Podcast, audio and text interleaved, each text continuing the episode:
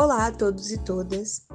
Este podcast é referente à disciplina de Educação das Relações Étnicos-Raciais, ministrada pela professora doutora Andréia Ramos, na Universidade Federal do Espírito Santo. Eu me chamo Beatriz e sou estudante de Física na UFES. Hoje, vamos convidar o Vitor Jesus para responder algumas questões sobre branquitude e mestiçagem. Ele que é tecnólogo em saneamento ambiental pelo IFES, bacharel e licenciado em ciências sociais pela UFES, mestre em planejamento urbano e regional pela UFRJ e doutorando em ciências sociais pela UFES. Bom, é, sabemos né, que nos dias atuais a presença do racismo ainda é muito forte na sociedade brasileira. Em uma das aulas que tivemos, é, trabalhamos o texto da Maria Aparecida Silva Bento, né? E ela falava muito sobre branquitude e mestiçagem no Brasil. Durante a leitura, é, foi explícito né, em alguns trechos como que o processo histórico e até mesmo a igreja influenciou muito nesse processo de branquitude da sociedade. E isso né, reflete até hoje. Então, para começar, eu gostaria de te perguntar: o que é a branquitude e a mestiçagem? Bem, quanto à primeira pergunta, o que é branquitude e mestiçagem? Branquitude é um conceito criado para poder visibilizar, explicitar é, a racialidade da população branca, porque é, com o processo colonial, é, os brancos europeus instituíram que a população que morava no Brasil eram indígenas, porque eles achavam que eles tinham chegado nas Índias e que, portanto, a população que estava aqui era de indígenas. E eles instituíram também que é, a população africana eram negros, né? Então a nomenclatura, a palavra, né? E tudo isso que se tornou enquanto um conceito é, é, de indígena, de negro, foram invenções coloniais dos brancos. Então, a branquitude é uma forma de tentar dizer que o branco também é uma construção, assim como é, negros e indígenas, né, e asiáticos e todas essas nomenclaturas que foram criadas para distinguir é, biotipicamente, né, mas também culturas, é, são invenções na, no, é, nas quais a, o branco também é uma delas. E mais que uma delas, né? O branco é um lugar de poder nessas construções, porque ele é que historicamente tem construído as narrativas sobre o outro, ele que tem estado nos lugares de poder, é ele que se efetiva enquanto padrão de beleza, padrão de inteligência, padrão das virtudes e como um, um, um lugar a ser alcançado. Então a branquitude ela é um conceito que diz respeito a isso, né? A esse a construção do branco enquanto um lugar de poder. Por sua vez, a mestiçagem é um conceito e todo um debate que envolve a racialidade. Né? Por muito tempo houve-se muita discussão é, do, das relações interraciais, dos casamentos ou, ou mesmo das, é, dos nascimentos de filhos de raças consideradas diferentes a partir dessas nomenclaturas que a gente disse anteriormente, né? Então, se brancos é, têm filhos com negros, ou se é negros com indígenas, ou brancos com indígenas, esse cruzamento de raças no Brasil ele foi uma realidade e daí vem as feministas negras sobretudo para dizer que, que essa mestiçagem ela vem de um estupro colonial, né, que essas mulheres indígenas e as mulheres negras, porque quem chega no Brasil são os homens brancos portugueses, eles não trazem as suas mulheres.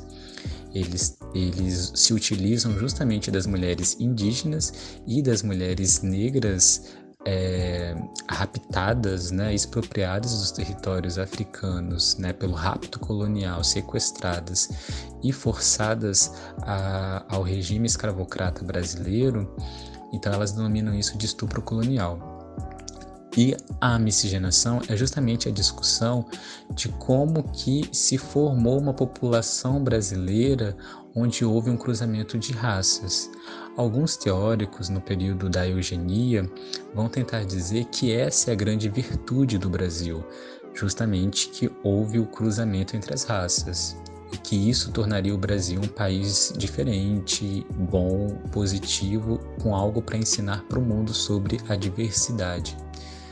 Outros vão dizer que não, que isso é algo ruim, que o Brasil, é, o fato de ter cruzamento entre raças vai tornar o Brasil um país é, é, com pessoas com baixas capacidades, que o cruzamento ele tira a pureza, né? Que o sangue português branco era o sangue nobre e que portanto ele vai se perdendo com o cruzamento.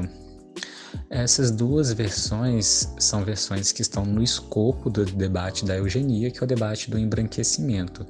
Então, que é um debate que perpassa a branquitude brasileira que é um projeto, a Branquitude Brasileira pensou um projeto de embranquecimento do Brasil.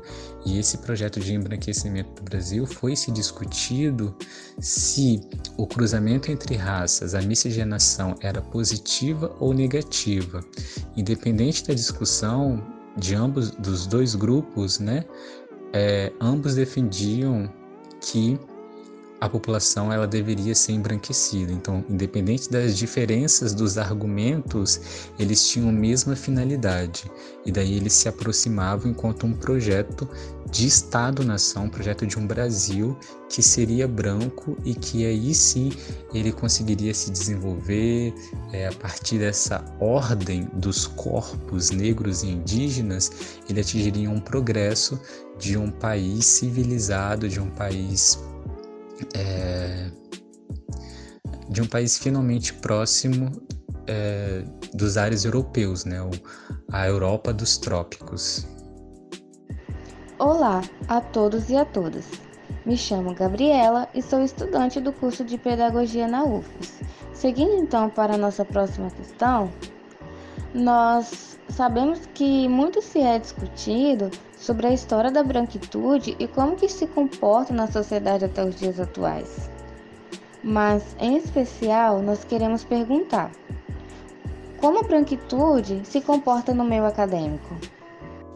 Bem, como a branquitude se comporta no meio acadêmico, é, na verdade, a branquitude ela se comporta no meio acadêmico como ela se comporta fora do meio acadêmico. Não é sobre estar ou não estar no meio acadêmico, é sobre o padrão de comportamento da branquitude, independente de onde ela esteja. Independente de onde ela esteja, a branquitude se comporta enquanto lugar de poder, enquanto lugar que racializa os outros, mas não se racializa, que está o tempo todo convocando e utilizando de categorias raciais para humilhar menosprezar, violentar os outros, mas que vai acionar ao mesmo tempo o discurso de vitimismo, de mimimi, quando ela é questionada sobre o que ela está fazendo. A branquitude é esse lugar de poder onde vai invisibilizar e vai negar, negacionista, né? vai invisibilizar e negar que há racismo na sociedade, que há desigualdades raciais colocadas na sociedade, mas ao mesmo tempo vai usufruir dela, dessas desigualdades, para ela se manter no seu lugar de poder, de privilégio, de ocupar os espaços de poder, onde muitas vezes é, é, é é, é, são só pessoas brancas que estão nos cargos de gestão e de poder, e daí ela acha isso super normal, super comum, super natural, e vai acionar o discurso da meritocracia para dizer, e as exceções dos poucos negros indígenas que conseguem algum espaço de poder com muita luta para poder justificar e argumentar, olha, se vocês quiserem, vocês conseguem, viu? Que conseguiram, assim vocês também conseguem. Então, que é uma questão de querer, de desejo, de vontade e não uma estrutura social. E na, na, na, na universidade, na academia, na ciência, a branquitude ela se comporta desse mesmo modo, muitas vezes silenciando o debate racial, negando, fingindo que ele não existe, fingindo que as desigualdades raciais, as desigualdades de oportunidades não existem, é, não trazendo os debates para dentro da universidade, não, não é, racializando as suas pesquisas, né, não trazendo as categorias de, de cor e de raça e o próprio debate histórico, exercendo racismo epistemológico, que é não dialogando com autores negros, porque existem autores e autoras negras que são estão produzindo conhecimento há anos, né?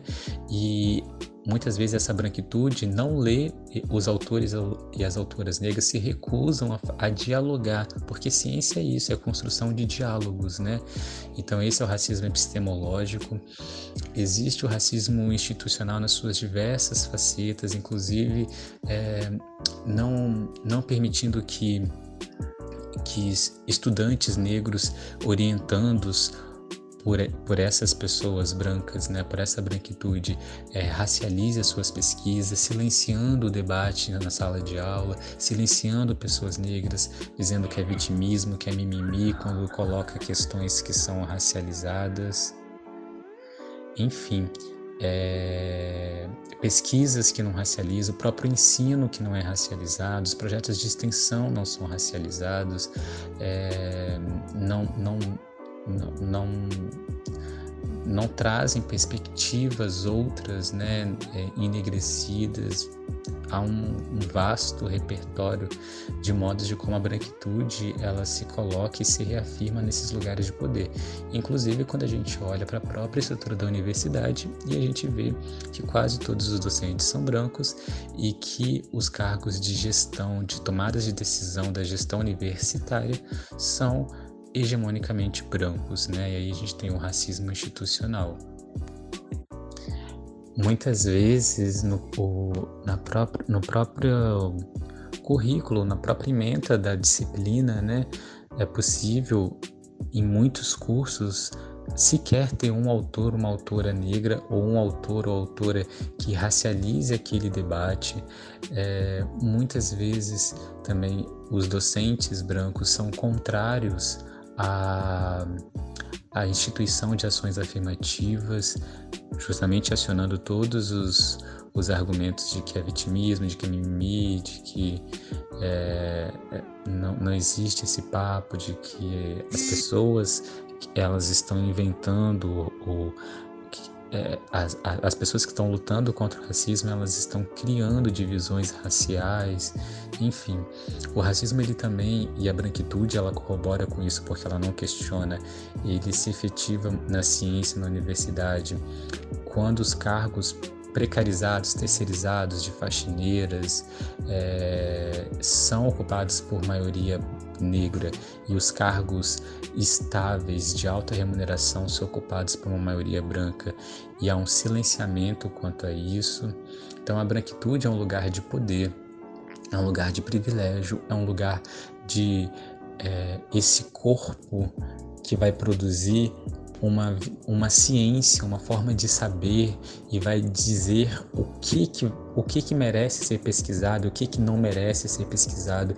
E geralmente o que merece e o que não merece tem um filtro racial colocado porque Geralmente, essa branquitude coloca que as questões é, da população negra não, não têm importância, então não precisa ser ensinadas na sala de aula, não precisa ter projetos de pesquisa e não precisa ter projetos de extensão. Então, é, a branquitude, enquanto um lugar de poder dentro da universidade da ciência, é um lugar fundamental para compreender como que os mecanismos de produção e reprodução do, do, do mito da democracia racial que constitui o modus operandi de uma branquitude acadêmica e muitas vezes até uma branquitude progressista, é, que se diz marxista ou que se diz de esquerda e que também historicamente negligencia, é, ignora o debate racial, é, as desigualdades raciais, o fato da gente ter tido quase quatro séculos de escravidão e os efeitos disso ainda hoje, de uma escravidão que acabou recentemente, né? Faz muito pouco tempo, então, para nós que ficamos quase quatro séculos no regime de escravidão, é, o que, que é ter passado um, um século após a abolição, né? Enfim. Darei continuidade com a nossa pergunta de número 3. Meu nome é Isabela Rosa Lima, sou estudante do curso de Pedagogia na UFES. Durante esse processo, na disciplina de Relações Étnicos Raciais, nós tivemos acesso a vários textos, vídeos e livros, e neles observamos como exemplo marcante o texto do professor Dr. Munanga, onde ele nos diz é, que os, os indivíduos da raça branca foram decretados coletivamente como superiores aos da raça negra e amarela, com suas características físicas, lógicas, morais e culturais. Então ele cita também que no Brasil houve o bloqueio durante muitos anos o debate nacional sobre as políticas de ação afirmativa, o sincretismo cultural ou da cultura mestiça, atrasando o debate nacional sobre a implantação do multiculturalismo no sistema educacional brasileiro. Assim como combate a todo esse atraso, como agora os estudantes podem contribuir com o assunto branquitude e mestiçagem no ambiente acadêmico? Quanto à terceira pergunta, como que os estudantes podem contribuir, é, eu acho que é cada um olhar para si, cada um olhar para sua história de vida, cada um olhar, é, reconhecer nas, nas, suas intersecções né, de classe, raça, gênero, religião, sexualidade, é, qual é o seu lugar no mundo, qual é o seu lugar de fala, né? É, reconhecer a sua história, reconhecer as suas origens, né? É, compreender quais são os seus lugares de opressão, de dor, quais são os seus lugares de privilégio, quais são os seus lugares de oportunidades, né? Não subestimar, não negligenciar vivências dos outros, vivências que não são nossas. Muitas vezes a gente vive numa bolha, né? E a gente acaba reificando as nossas bolhas, né? Como que a gente vive num Brasil tão diverso e a gente não tem sequer é, amigos negros que frequentam a nossa casa, amigos LGBTs que frequentam a nossa casa, né? amigos pobres que não frequentam a nossa casa, amigos de religiões de matriz afro-brasileira que não frequentam a nossa casa. Como que essas pessoas não estão no nosso círculo de amizade? Como que essas pessoas não estão no nosso círculo afetivo? Né? Como que a gente não se relaciona com essa diversidade que é o Brasil? Então, o exercício que a gente precisa fazer, não só enquanto estudante, mas enquanto cidadão, enquanto pessoas, enquanto ser humano, é compreender os múltiplos processos, os processos históricos que formam o Brasil, as violências, as desigualdades que são estruturais, né? A gente precisa voltar para os livros de história e, sobretudo, para as, nossas histórias de vida, para as histórias das nossas famílias, né? Como que a gente contribuiu ou não para que a gente chegasse hoje numa sociedade tão machista, tão racista, tão transfóbica, tão homofóbica como que a gente se torna essa é, uma sociedade tão intolerante religiosamente e qual foi o papel das nossas famílias nisso e qual é o nosso e qual tem sido o nosso papel para essa sociedade violenta, desigual injusta. Então acho que o convite para pensar branquitude e mestiçagem é pensar como que a gente tem contribuído historicamente para a manutenção de uma estrutura opressora, desigual, injusta e violenta com grupos que são historicamente estigmatizados, destituídos de humanidades e direitos, né? Ainda hoje, quando a gente olha todas as estatísticas ou quando a gente para simplesmente para ouvir, falta muito uma escuta, uma escuta sincera, uma escuta ativa, uma escuta do outro, né? De não é meu problema, mas eu vou ouvir pessoas que não vivem a mesma realidade do que eu e vou olhar para mim, para o meu espelho, para minha família, como que isso tudo foi construído coletivamente, porque nada é individual, né? E isso vale para brancos, negros, indígenas, para qualquer pessoa, porque é, é, o exercício mesmo de mergulho, de mergulho de si, mergulho das da nossas histórias, como que a gente vai se embranquecendo, né? Porque uma sociedade diz o tempo todo na mídia, nas revistas, o padrão de beleza, o padrão é, de inteligência, o padrão de bem-sucedido, nas capas de revista, nas nas propagandas, nos filmes, quem são os galãs, quem são as mulheres mais bonitas e cobiçadas. A gente tem um padrão de sociedade e muitas vezes a gente fica, mesmo que a gente não seja esse padrão, e justamente por a gente não ser esse padrão, a gente quer tentar ser esse padrão porque a gente quer ser reconhecido enquanto belo, enquanto inteligente, enquanto qualquer coisa, né? Então também é, é importante que nós, enquanto população negra, indígena e todos os outros é, grupos não brancos, faça os devidos mergulhos para poder se compreender nesse processo e não é, se violentar ainda mais, porque assumir uma identidade que não é nossa, uma identidade racial branca, sendo negros, negras, significa é, se violentar ainda mais. Então, mas obviamente que isso em contexto estrutural de, um, de uma sociedade, de uma estrutura que funciona para que isso aconteça. E é justamente essa, essa atenção e essa sensibilidade, esse despertar que se chama tornar-se negro, que é a gente conseguir compreender é, esse, é, a violência desses processos e poder passar a ter então uma outra possibilidade de atuação diante dessa estrutura violenta, né? De, aí quando eu falo violência, eu falo de violência simbólica, de violência psicológica e muitas vezes violência física, né? É, o que, que é alisar os cabelos, o que, que é colocar lente, de, é, lente clara nos olhos, né?